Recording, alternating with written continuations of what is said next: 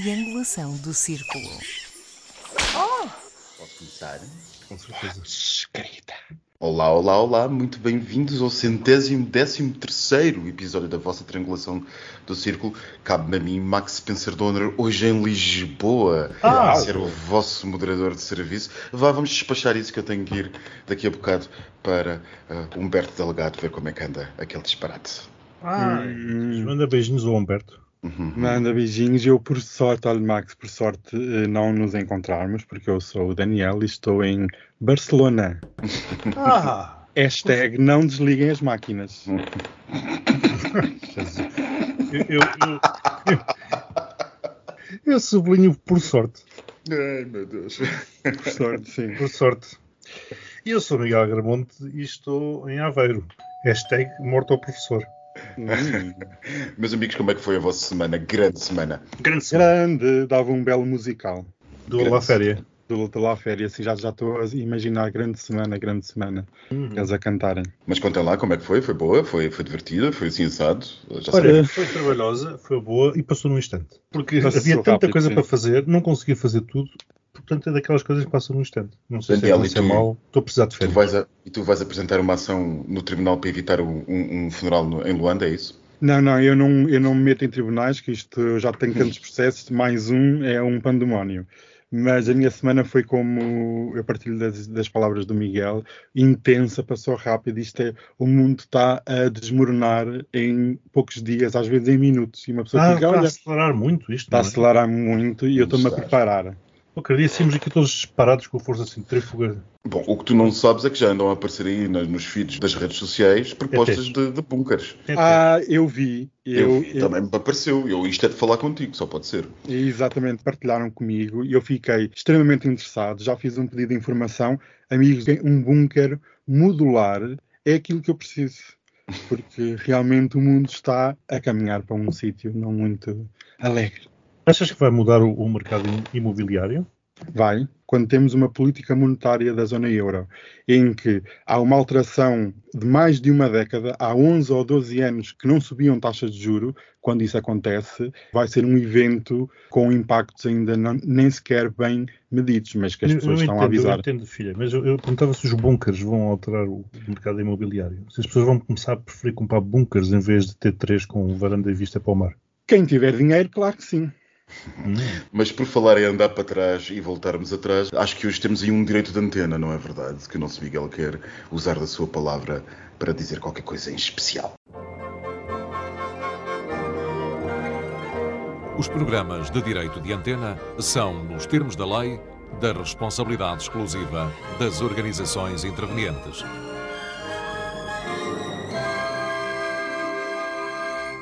Há um certo docente do Departamento de Física da Universidade de Aveiro, de seu nome Paulo Lopes, docente do Departamento de Física da Universidade de Aveiro, que, ora, ele diz disparate, e não é de agora, já agora, não é de agora, mas ele tem feito uma série de publicações nas redes sociais e, portanto, diz que, entre outras coisas, entre outras barbaridades, que no passado foram contra os negros, que no passado foram contra as mulheres, agora, pelo visto, contra os gays, que é necessária uma nova Inquisição, chama-nos lixo da sociedade, diz que Putin é que deverá tratar de nós, portanto, já deve estar a antecipar alguma invasão aqui para os nossos lados.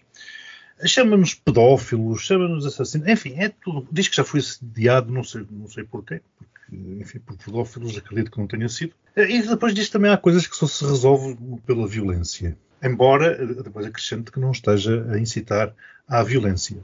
Eu também, na minha opinião, alguém lhe devia partir os cornos, mas também não se leia isto como incitamento à violência, pelo amor de Deus, do que me tomam. Agora a questão é o que é que se está a, a passar? Quer dizer, que, quem é que está a fazer o quê? Isto, como eu disse, não é de agora. Já teve um inquérito aberto, foi arquivado, como tudo neste país. A reitoria faz o quê? A Associação de Alunos da Universidade faz o quê? É claro que o homem diz que isto é na, ele publica isto na esfera pessoal, mas há determinadas profissões, e uma delas é a profissão de professor, em que não podes separar a esfera pessoal da esfera profissional. Há muitas outras. Imagina o que é que era um, advogado, por exemplo, as suas redes sociais a defender ilegalidades, porque na verdade ele assume-se como homofóbico até desafia alguém a fazer queixa e para a polícia o ir prender, e depois, ou um juiz a fazer a mesma coisa, e depois o juiz ir julgar pessoas. Portanto, se realmente eh, a reitoria e o senhor reitor não conseguem fazer absolutamente nada e continuam a ter um animal deste calibre nos seus quadros de pessoal da universidade, são coniventes. Não há outra conclusão a tirar. Por outro lado, interrogo-me o que é que as associações eh, LGBT andam a fazer em prol da comunidade, da dita comunidade. Porque aparentemente é, é, tudo muito rápido organizar marchas do orgulho, mas quando as marchas com impacto na comunidade são necessárias, pelos vistos, andamos todos à espera de que as coisas se resolvam, como aliás é uma coisa muito portuguesa. Pronto, esperamos que as coisas se resolvam e se ninguém falar nisto, as coisas resolvem-se por si próprias.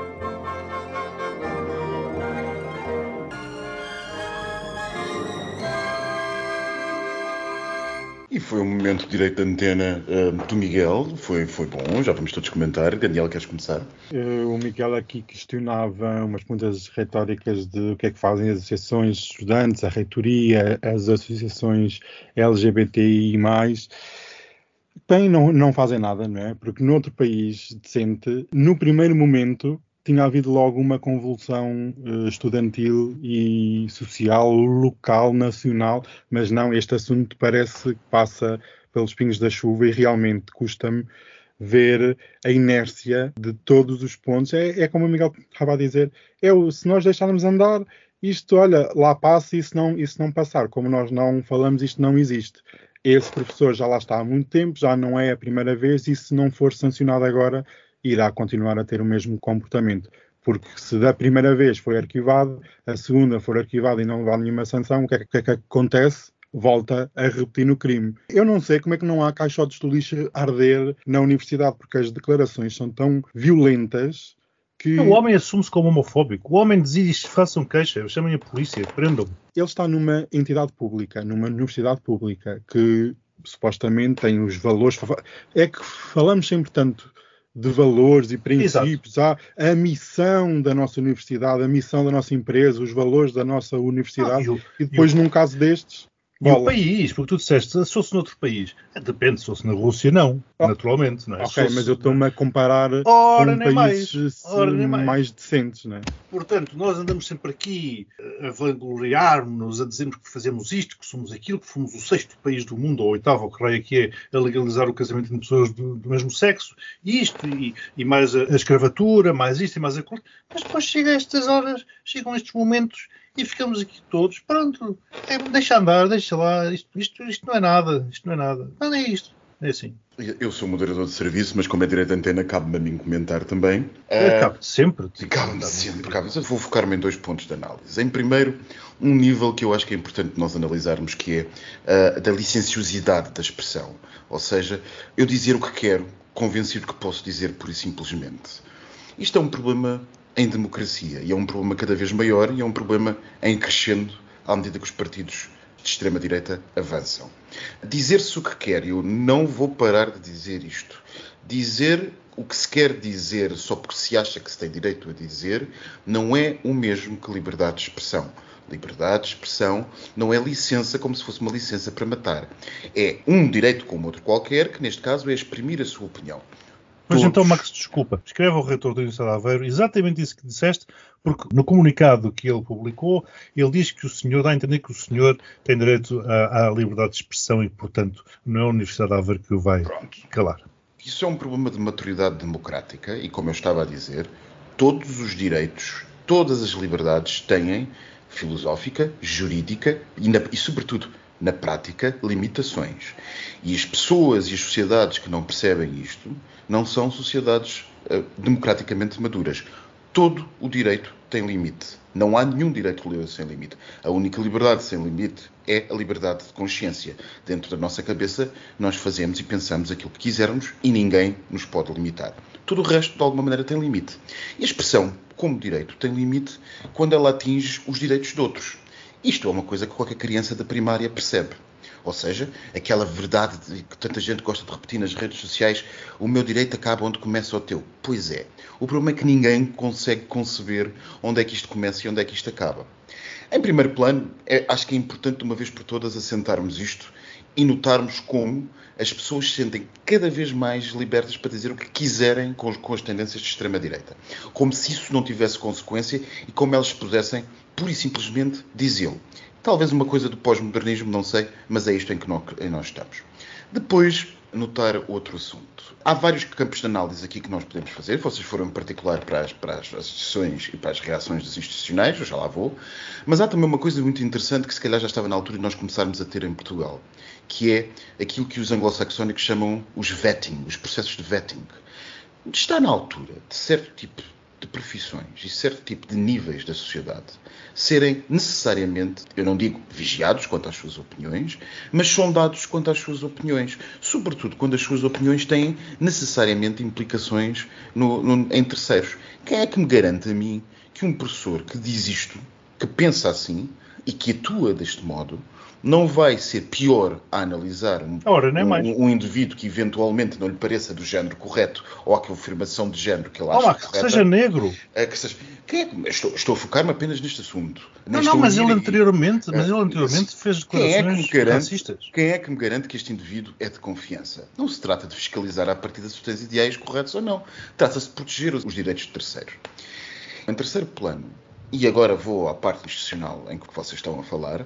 Em primeiro plano, no que toca à universidade, é o que tu disseste, Miguel. É uma questão de colocação da liberdade de expressão e de deficiente representação daquilo que é a liberdade de expressão. Eu, eu insisto, é uma imaturidade democrática pensar na liberdade de expressão assim. Foi, mas, foi mas agora, Max, eu estava aqui a ver, não nos podemos esquecer, porque ele no passado já se referiu aos atletas olímpicos portugueses que foram representar Portugal lá fora, como dizendo que, na verdade, daquela, daquele conjunto todo, apenas um é que deveria representar Portugal, porque todos os outros eh, não, não são portugueses ou não, não têm, não têm gabarito para isso. Mas estava aqui a ver uma notícia de 1 de junho de 2021, portanto tem um ano e um mês, onde se fazia aqui um apanhado de algumas coisas que ele dizia, e por exemplo, no dia 22 de janeiro portanto, de 2021, ele dizia assim, eh, acerca da notícia de uma mulher que estava acusada de ter mordido um polícia. Dizia ele, aquela preta julga que a cor da pele lhe dá o direito de ser agressiva e selvagem. A 29 de junho, depois, comentando umas evocações ao cantor António Variações, dizia o orgulho em ser-se doente e pervertido 21 de abril, interrogou-se numa publicação se seria o único à face da Terra a perceber que as quarentenas e isolamentos sociais servem de rigorosamente nada.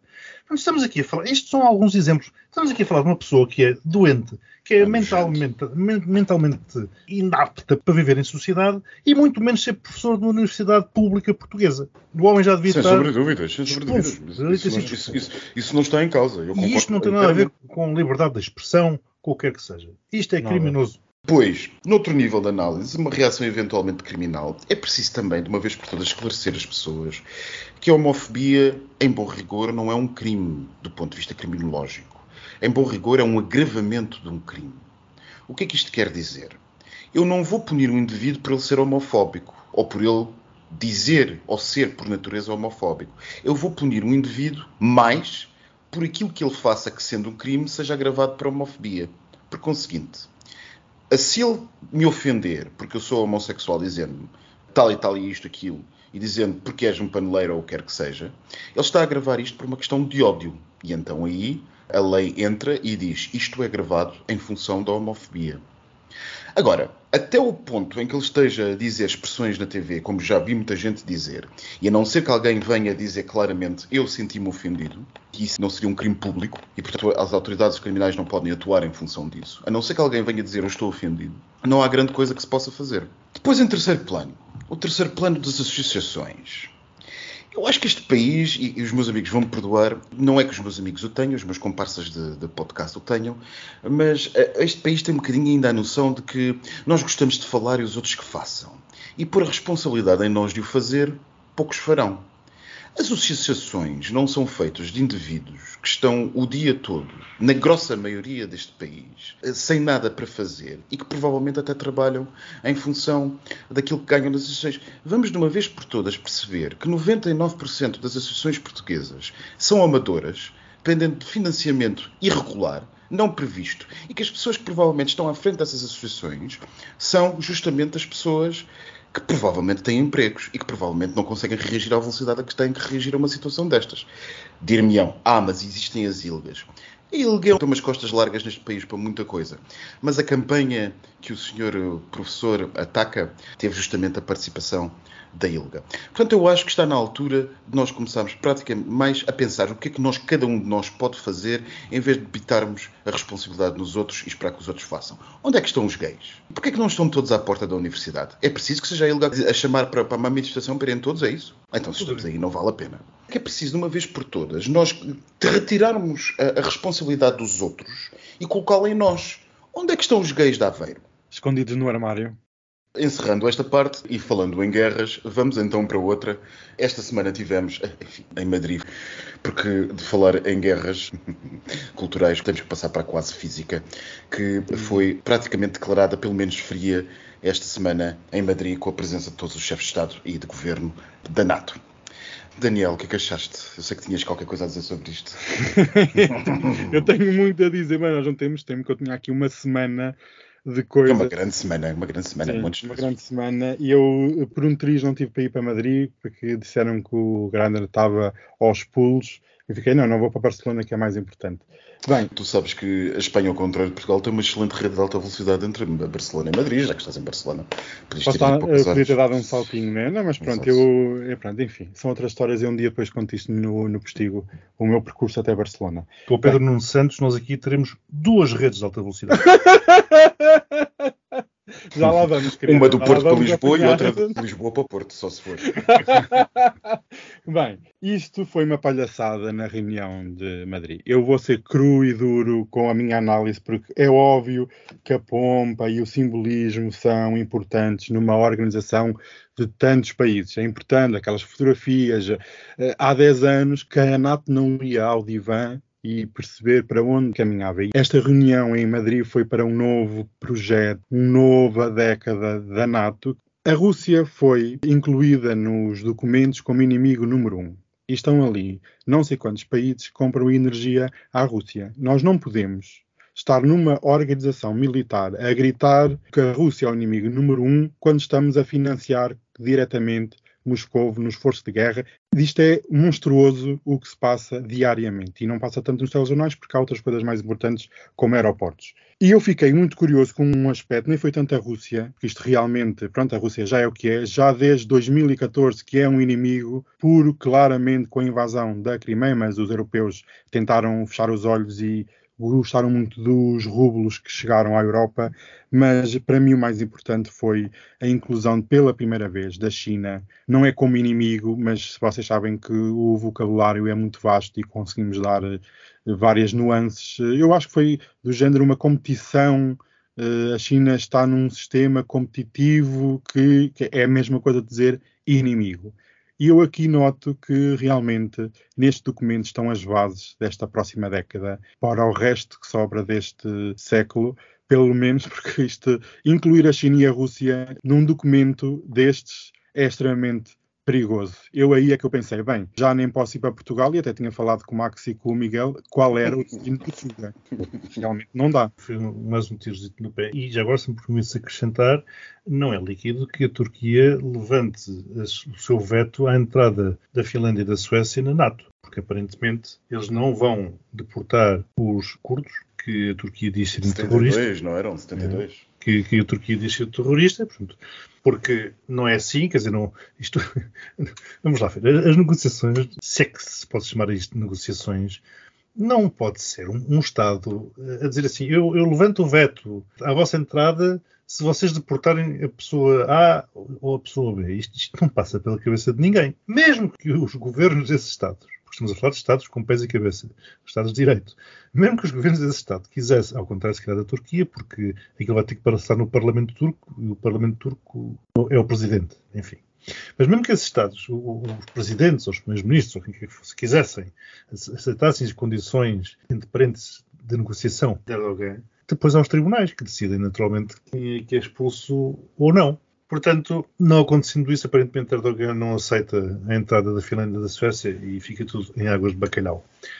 As águas de bacalhau já não são as mesmas realmente por causa de eles terem incluído, como o Daniel estava a dizer no mesmo documento, a China e a Rússia. Quer dizer, estão, mas estão a fazer o quê? Estão, estão a querer. Já não, já não é suficiente ter a Rússia. Temos um problema com a dimensão do problema que temos com a Rússia.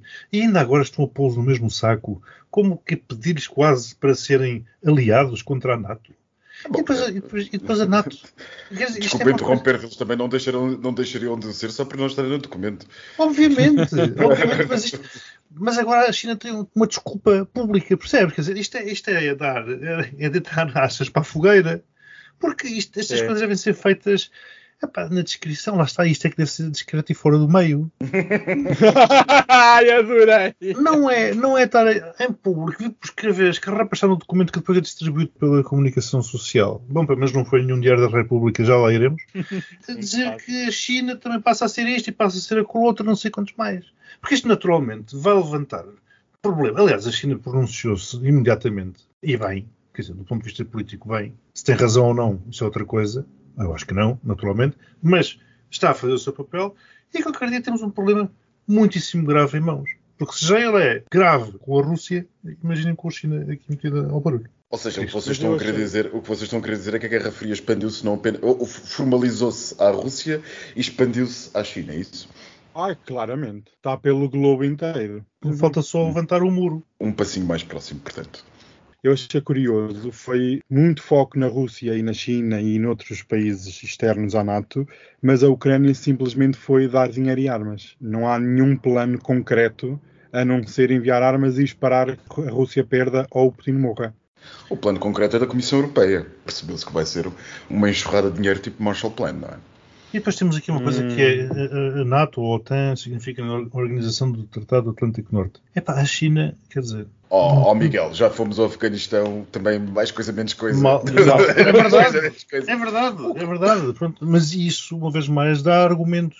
Tá- não é? Não, o, Fomos ao Afeganistão quando estava quase a morte cerebral. O, Isto- o que nós podemos dizer, ou qualquer dia os políticos já não terão eh, vergonha de dizer, é que a NATO já não é propriamente Atlântico Norte, Pois, é mas é eh, uma organização de defesa do Ocidente. Ponto Claro. final para E portanto, um destes dias, eh, um bocadinho à semelhança da Eurovisão, isto só podia ser um podcast gay, mais valia porem a Austrália e já agora a Nova Zelândia lá dentro e pronto. Já agora, yeah, exato, Isto ficava, isto exatamente. ficava exatamente aquilo que tem que ser, não é? Pois. E já agora Marrocos. Pronto, e aí, e aí a Espanha sai. Não, não.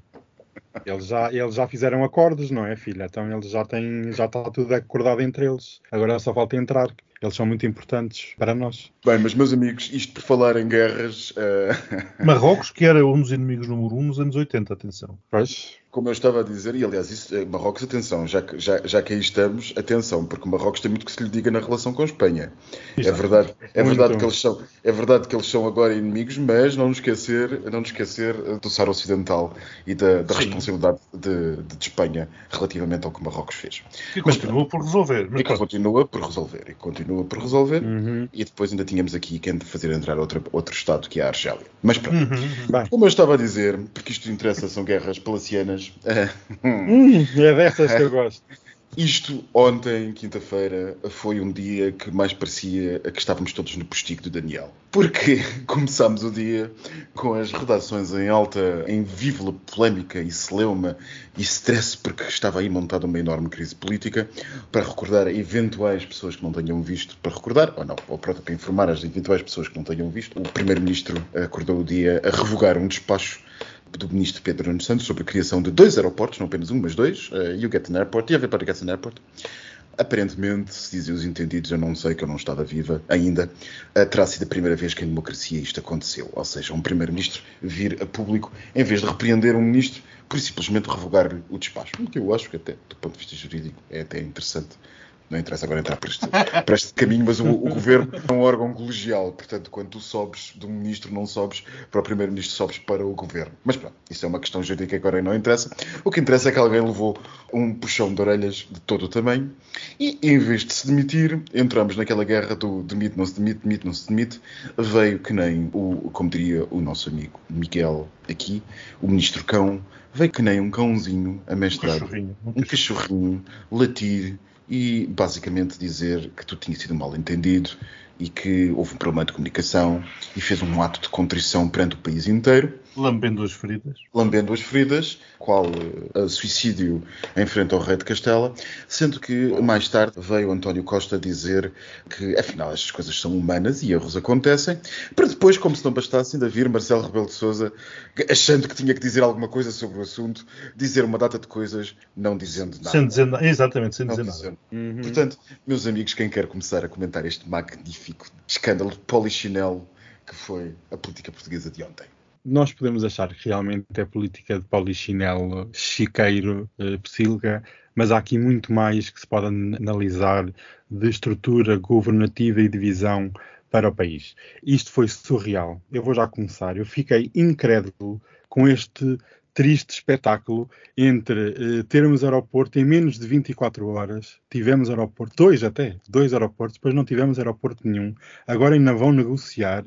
Eh, aqui muita gente analisou e falou sobre quem é que ganhou, quem é que perdeu. É o país que perde, somos todos nós que perdemos, são as empresas que perdem. É o país que perde no sentido que não temos capacidade económica para tornar Lisboa ou a zona que for um hub logístico para realmente servir o país de uma ponta à outra. E eu achei muito interessante. O ministro Pedro Nuno Santos deu uma entrevista à SIC Notícias na segunda-feira à noite. Eu vi a entrevista com som e sem som. Tive esse trabalho que eu devo ter muito tempo livre na minha vida. E quando tu tiras o som, e eu faço aqui um. Peço para quem puder ir fazer esse exercício de ver a entrevista sem som, o semblante, a cara, as expressões já denotava alguma coisa estranha, alguma coisa não estava certo neste golpe palaciano, como o Max tinha dito. Eu acho que nunca foi feito em lado nenhum num, num país civilizado. Que palhaçada foi esta? Isto demonstra que o governo, que parece um governo fresco, não o é. Cheira a podre a léguas e com este caloratão começa a vir o cheiro intenso. Porque isto fez-me lembrar governos em fim de ciclo. Governos que estão desgastados, cansados e que há jogos de bastidores para ver quem é que sobre no poleiro e é o próximo líder. Agora, nós estamos num governo de maioria. E ainda para mais, outro ponto. Então, durante as eleições foi afirmado que a maioria absoluta iria trazer estabilidade e segurança ao país. E passado três meses, temos uma crise na saúde, com uma ministra da saúde super uh, enfraquecida e agora um ministro das infraestruturas, habitação e sei lá mais o que é que também o homem tem nome para tudo. Um lugar que vai receber tanto dinheiro do PRR e tanto dinheiro europeu, precisamos de um ministro diminuído. Este, este senhor, Pedro Nuno Santos, tinha que estar no olho da rua, ponto. Num país civilizado, esta pessoa, neste golpe, porque ainda não esquecemos também outro ponto. António Costa estava fora do país. É assim que se fazem os golpes, com o líder fora. Um golpe não se faz com o líder dentro. O líder estava numa reunião da NATO. Isto Sem chega a ser um golpe, foi uma intriga palaciana, vá lá. Numa Desculpa, reunião é da é NATO. Numa reunião da NATO. Não, ele estava, como dizia o Tio Coutrinho, estava lá na Europa a fazer sabe-se lá o quê. Sabe-se lá o quê? Eu adorei essa. Foi- Eu não quero deixar foi passar aquilo, sem claro Aquele também. dia, e fizeste muito bem, Miguel, foi aquele dia em que André Ventura conseguiu ser mais razoável e te pode, pode estar do que Coutrinho. Portanto, chegados aqui, resta saber quem é que será mais populista. André Ventura que anunciou hoje uma moção de censura ao governo. Exatamente. Hum, claro, que é para ver a coesão do PS. Claro que vai estar tudo coeso e vão votar eh, contra, óbvio. Sim, isto mas é entretanto o, o, o Trampinha ganha palco, como sempre. Claro, obviamente. Mas pronto, isto foi um episódio muito triste e ninguém ganha, todos perdemos. E eu quero é um aeroporto, seja onde for, nem que seja na OTA ou em Viseu. Arranjem-me uma solução. E entretanto voltámos outra vez às mesmas coisas. Temos o presidente do grupo de conselhos da região de Leiria a dizer que devíamos considerar de novo a OTA e devíamos considerar de novo as outras variantes possíveis. Entretanto já temos outra vez a malta a dizer que pode ser Beja e depois temos outra vez a malta a dizer que A pode ser OTA. é o Rio Frio e, e Alcochete. Ah. E voltámos outra vez a tudo, meu Deus. Vão ser mais, mais 50 anos. Oh, Max, se eu disseste que isto foi um dia interessante, eu acho que foi uma noite das facas longas interessante. Porque houve muita faca longa. Achas, achas? Eu acho que não houve facas longas, até porque eh, mais interesse. Nós temos que pensar, desculpa, antes de começar o teu raciocínio, nós temos que pensar porque é que Pedro Nuno Santos ficou. E, Exato. e talvez Eu- ele eu tenha ia ficado. Ele talvez tenha por ficado porque talvez seja mais do interesse de Costa, não apenas pela gestão política de, de Pedro Nuno Santos, mas também porque eu estou convencido que a decisão vai ser a mesma. Uhum. E portanto, se a decisão vai ser a mesma, era muito mau não ter um ministro no governo. Naturalmente, se a decisão for a mesma, depois vão dizer assim: então demitir o ministro que tinha, dito- tinha dado a solução certa. Começa por aí. E depois, naturalmente, há a questão de tê-lo dentro do, do, governo do que tê-lo fora a fazer oposição ao próprio Costa. Mas eu ia à, à questão do Daniel, onde ele falava no governo que ao fim de três meses está como está. E isso é que realmente é, é, começa por ser chocante. Porque, naturalmente, um governo que até tem mais de três meses, porque no fundo isto é a continuação do governo anterior, já devia estar tudo aliado entre os ministros. Estamos a falar de ministros-chave, de ministros que não foram substituídos, que foram reconduzidos nas, nas suas pastas entre um governo e outro, e depois eh, vê-se esta palhaçada, esta atrapalhada, isto foi foi vergonhoso. Eu acho que não há nenhum português que, sinceramente, não classifique isto como vergonhoso. E concordo também que o ministro ou se demitia ou era demitido, não haveria outra hipótese em relação a isto. Agora, também confesso que este episódio me deu um trabalhão para preparar, porque eu, logo naquele dia, já estava aqui a preparar-me para falar dos dois aeroportos, quer dizer, era um e era dois. E era dois aeroportos, a filosofia depois era uma coisa assim do género, para não nos esquecermos o aeroporto definitivo ia ser o aeroporto de Alcochete, mas, eh, como ia demorar algum tempo a fazer aquilo, entretanto construía-se um eh, ali eh, no Montijo. Era a mesma coisa que nós estávamos a morar numa casita e de repente casávamos, tínhamos um filho, no nosso caso adotaríamos, por exemplo, e depois dizíamos, bom, vamos precisar de uma casa nova. E íamos construir uma mansão. Mas como a casa onde nós estávamos era pequena e como a mansão ia demorar algum tempo a ser construída, entretanto decidimos construir uma, uma casita intermédia ali assim. E como a casita intermédia estava numa ilha, até construímos uma ponte para dar acesso à casita intermédia, onde iríamos viver até a mansão estar pronta. E uma rede de metro de superfície. Pronto.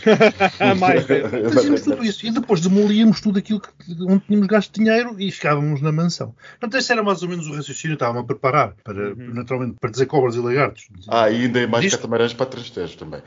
Pronto.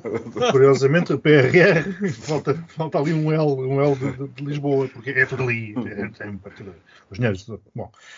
E eis não quando, quando já estava tudo já, porque realmente isto saiu em Diário da República, foi publicado, portanto isto foi uma decisão, foi tomada. Durante algumas horas isto foi verdade, isto uhum. ia acontecer. Começa este sururu todo. Depois começou o público a dizer que o ministro vai ser demitido, o ministro foi para a residência oficial do primeiro-ministro à espera que ele chegasse de Madrid. Eu estou a imaginar os telefonemas a dizer assim, ó oh, Pedro, vai imediatamente para a minha casa, espera-me lá, eu já, já voltei para termos uma conversa. E depois Fica quietinho, sentadinho e não mexas a nada. E depois o ministro Cão, não é? Quando ele foi, quando ele foi anunciar, quando ele foi anunciar, isto foi, foi o anúncio. E depois o e Costa foi falar com ele. A entrevista da CIT, exatamente. E também com os pelos da E até dava jeito ele se ter demitido, porque realmente punha-se largo de uma série de problemas que tem pela frente e que terá pela uhum. frente. Bom, é outra coisa. É porque isto realmente dá pano para mangas. Mas depois o Costa ligou-lhe e começou, e já, já, já ia ganhando. Não é? Pronto, aquele telefonema do Costa a chegar, depois o Costa chegou, depois tiveram aquela conversa. Mas não há roaming. O Primeiro-Ministro não tem roaming. Tem, tem, tem, tem, que aterrar cá para telefonar. É isso. É, Eu não percebi nem que as notícias disseram. Ele chegou a Lisboa e telefonou, o Zururu. Então, mas ele não pode telefonar de Madrid.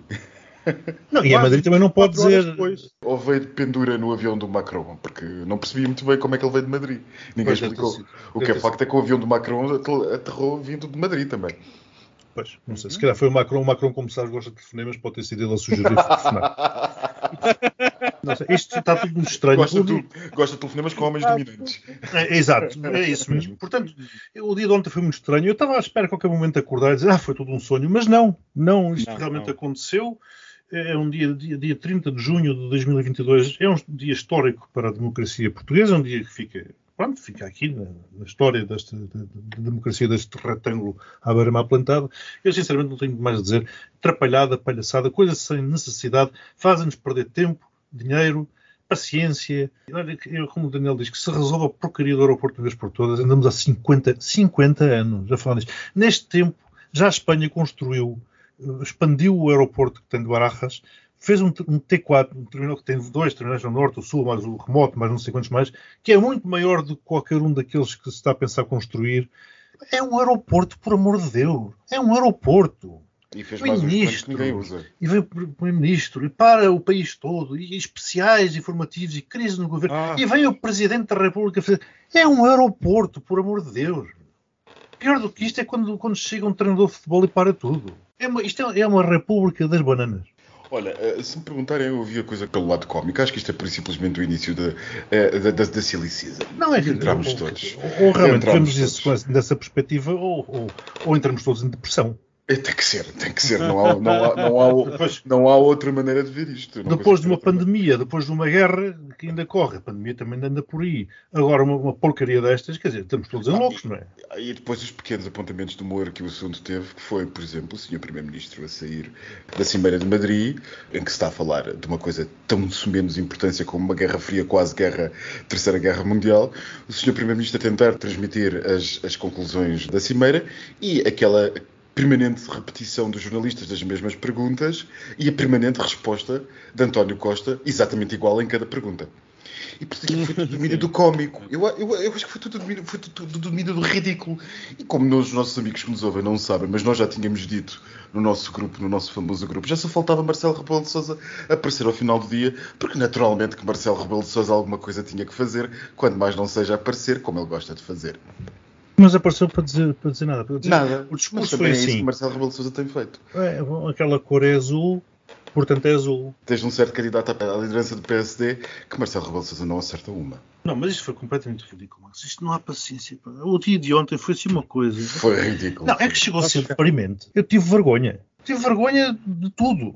Mas como é que o homem lá fica dentro? Como é que o Pedro Nuno Santos Eu tive não fica vergonha num de... governo? Mas eu não percebo como é que isto. Mas eu, às vezes, o Costa parece que não odeia despedir as pessoas. Parece que não tem aquele nervo de you fire, adeus. É horrível. É Eu não sei como é que este país eh, vão ser quatro longos anos. É, eu já não Hum. sei se serão. Já, sinceramente, já não sei se serão. Com esta tendência para o suicídio, é que corremos o risco de qualquer dia, em relação ao governo, termos um hashtag não desliguem as máquinas. Ou Ok, desliguem as máquinas, sei lá, se calhar é menos doloroso. Pronto, e agora temos neste fim de semana o Congresso do PSD, que vai ser uma coisa maravilhosa. É que Não é a tomada de posse. Mas é um congresso, vai haver um congresso. O, Ah, é? o Rui Rio vai fazer. Ah. Sim, vão ser três dias, já começou. O Rui Rio vai, vai fazer o discurso de, de despedida e depois vão ser dois dias para, para tomada de posse dos, dos órgãos, não sei quantos, e aquilo tudo. Pronto, e, e serviram de bandeja aqui agora um aperitivo para o Montenegro se divertir. Bem, e por falar em bandejas com aperitivos, se calhar está na altura. O postigo de Daniel. Ah, então, amigas, aproxeguem-se, as coisas está calor. Querem já comer qualquer fazia coisinha? tempo, fazia tempo que não vinha aqui ao postigo. É verdade, já duas Já, semanas tá- estavam com saudades. Estávamos, Digam. e, e- e alguns dos nossos ouvintes também. Aliás, a frequência andava assim um bocado rarefeita. Ah, Vamos falar de, de, pessoas, de ácido hialurónico, é isso? Não sei, eu vou fazer aqui só um, dar um beijinho que eu não dou um beijinho há muito tempo. Ah, ótimo, vamos passar para os meus beijinhos. Odeio toda a gente, esta parte não. Ah, não, não, não é ainda, Beijinho, não é. então. Pronto, já podemos desligar. Eh, o beijinho é para a Isabel II, que é a monarca em toda a história, vejam lá, em toda a história da humanidade, pensem milhares de anos, é a segunda monarca que há mais tempo está no cargo. Ultrapassou agora eh, Luís XIV de França, sabem quem é? O, o Rei Sol. Sol, sim. Exatamente, eu adoro, adoro essa época. Eu tenho ali um manto igual. E imagino para ela, porque ela realmente está aqui para as curvas, afinal não morreu, é a impressão minha. E parece que o Max queria falar sobre hum, injeções. O que é que se passa, Max? Ácidos. Isso não é para pôr na cara? Eu tenho Não, um ouvi creme dizer, ouvi dizer, num outro grupo que nós temos, num outro grupo que nós temos também um grupo para Ai, fãs, são quem quiser, quem quiser fazer parte, manda-nos uma mensagem. Ai, sim, sim, Dark, nós enviamos convite. darkroom, arroba, triangulação do círculo.pt, não quero mais esquecer que é este o nosso e-mail. Mas temos um outro grupo em que alguém disse que CR7, aquele sítio onde o Miguel aterrou há uns dias, injeta não sei o quê nas partes íntimas, seja lá o que for. partes- foi das aterragens mais suaves que tive foi no Ronaldo. Ah, vês? É verdade. Olha, eu até eu, eu da Madeira não gosto nada de lá aterrar. Mas eu- sim, mas eu acho que ele fez isso, Max, para ficar minimamente parecido com a estátua que ele mandou erigir. E a palavra erigir aqui também não é É, é coincidência. intencional. É direge. à frente do seu museu, do museu que ele tem no Funchal. Porque a estátua é um bocado. Ah. Digamos. É, é, a estátua é bastante. Não sou nada culta. Ah, você tem que me dar restaurantes que eu vou para o Funchal para a semana, é verdade? Na semana próxima. Ah, Ah, sim, eu passo umas hum. referências boas. Há muito tempo que não umas lapas. Funchal. Hum. E portanto a estátua tem ali assim uma certa. Olha, está preparada, está com a mala pronta para, para- para viajar, e portanto acho que ele deve ter ficado com ciúmes da própria estátua e disse: Não, eu tenho que estar à altura desta coisa, tenho que ter um volume semelhante, e portanto deve ter eh, apostado no ácido hialurónico para ver se qualquer coisa cresce. Eu quando vi a notícia pensei que fosse por causa das rugas. Ele poderia estar a ficar Mas que enrugado. ácido é isso? Mas já me disseram que era fake. Então, mas onde é que tu vais? É que, Eu vi é a que Como é que nós tu conseguimos comprovar isso? Como é que nós conseguimos Exato, eu tenho que ir lá pôr a boca. Eu vi a notícia. Na fonte, não é? filho, o que é que tu vais fazer com ácido hialurónico na boca? Até não é para aumentar os lábios. Não, isso isso é botox. não é isso que se usa. estás- não é estás- isso que se usa. Estás a confundir Ninguém me explica o que é essa coisa do ácido não sei das quantas, O ácido que eu nunca ouvi falar. Eu não sei que eu Essas sou coisas tens como- terra. Tens de começar a frequentar esse, Olha, aquelas o que vai? secções, secções. Beijinhos. Pronto, beijinhos, beijinhos. Beijinhos, não depois- vamos para a sexo. Vamos para a clínica. Vamos Eu lá. depois mando-te um link. Ah, e do Carlos também. Do Carlos. Príncipe Carlos. Tens de dizer que gostas de toda a gente. mala. Tens de dizer que amas vocês. Gosto de toda a gente. Exato, Eu exato. amo vocês, especialmente o Príncipe Carlos. E já é Eduardo dos Santos também. E Zé Sangue estão sempre com malas cheias de dinheiro. É isso que eu gosto deles. Beijinhos. Beijinhos, beijinhos. Daniel. Alô? Alô. Terra chama Daniel.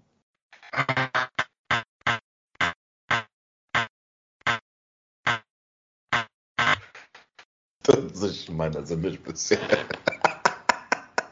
Ai, meu Deus.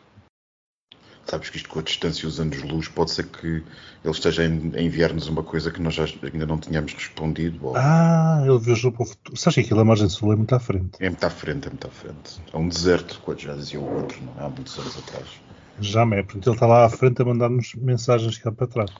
Pois, exato. Só que nós lá está, ainda não temos a tecnologia Ainda não temos, ainda É. não temos.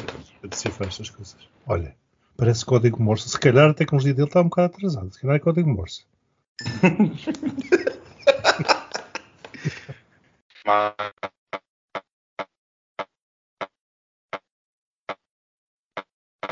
Bom, aproveito para dizer que hoje vou jantar tapas, aparentemente, num restaurante que não conheço. Espero que estejam boas.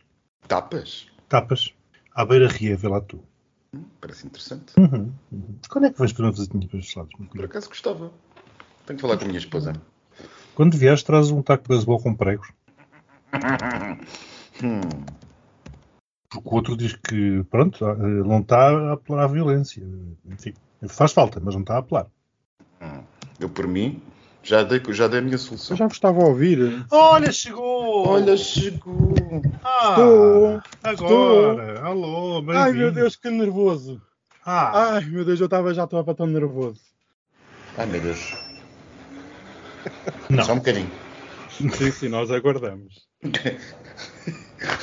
Eu É que eu estou, eu estou aqui, eu estou aqui em casa de um amigo e isto tem um daqueles aspiradores, um daqueles aspiradores que vai sozinho e Ah, começou a andar sei, sei. só por cima dos pés.